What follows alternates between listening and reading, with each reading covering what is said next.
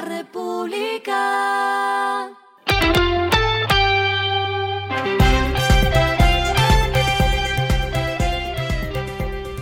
Al final de la jornada, esto es lo que debes saber sobre el comportamiento de los negocios, las finanzas y la economía. Las movidas de hoy fueron. Ecopetrol comenzó las labores de perforación del pozo Uchuba 1 a una profundidad de aguas aproximada de 837 metros y 32 kilómetros de la costa del municipio de Palomino del departamento de La Guajira. Este pozo es operado por Petrobras y hace parte del bloque Tairona, donde Ecopetrol tiene 55,56% de participación. El propósito es investigar el potencial exploratorio de una nueva área. La plataforma Mercado Libre presentó una cruzada masiva para contratar perfiles técnicos, tecnólogos y profesionales de carreras afines a tecnologías de la información y desarrolladores, en una de las mayores convocatorias de empleo en el país en lo que va del año.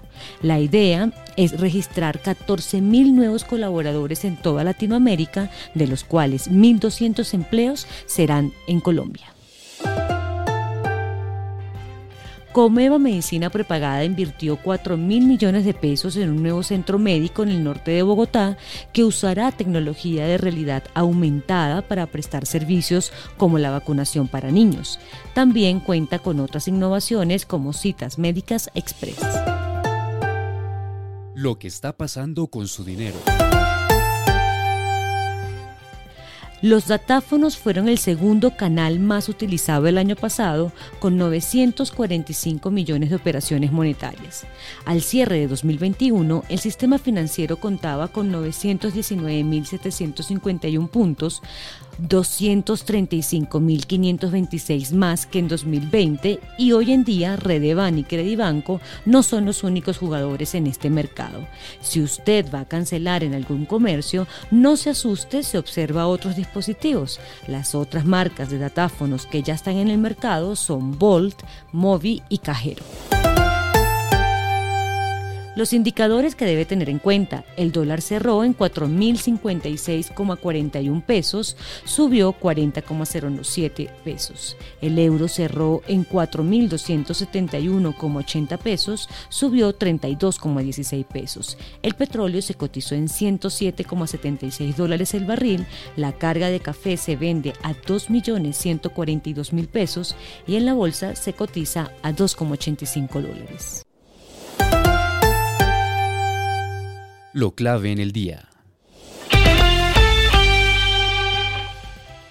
A propósito de que mañana a las 7 de la noche sale el dato de inflación anualizada a abril, el diario La República recopiló cuáles son esas cinco ciudades donde sale más costoso comprar comida. En marzo la inflación anualizada fue de 8,53% y la de alimentos llegó a 25,3% según el DANE.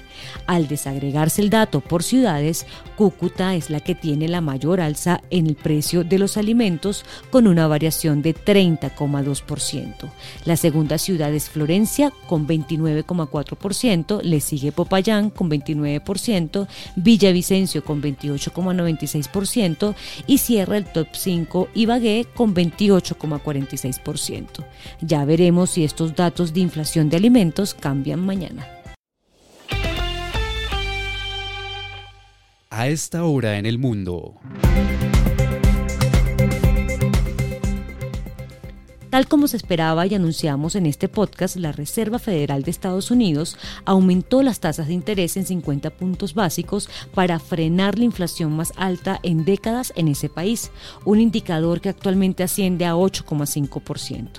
Con este aumento, la tasa de referencia de la Fed llega a 1%, un nivel no visto desde la prepandemia y es el segundo incremento consecutivo.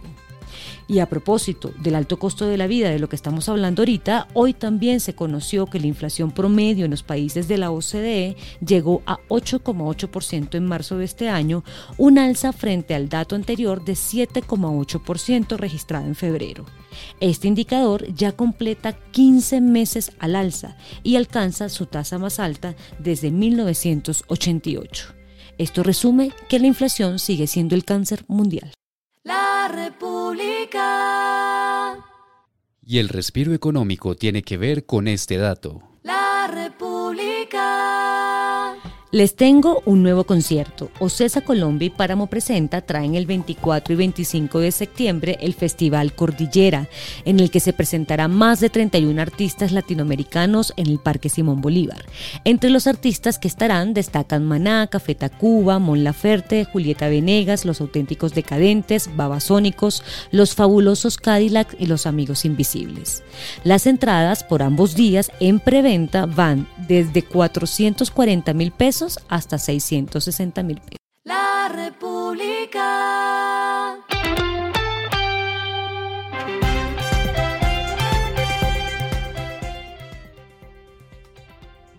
Y finalizamos con el editorial de mañana. Dinero caro en Estados Unidos marca el rumbo. La economía global está bajo ataque de una inflación indómita y un ritmo inusual en la subida de las tasas de interés, situaciones nocivas para la recuperación de los países.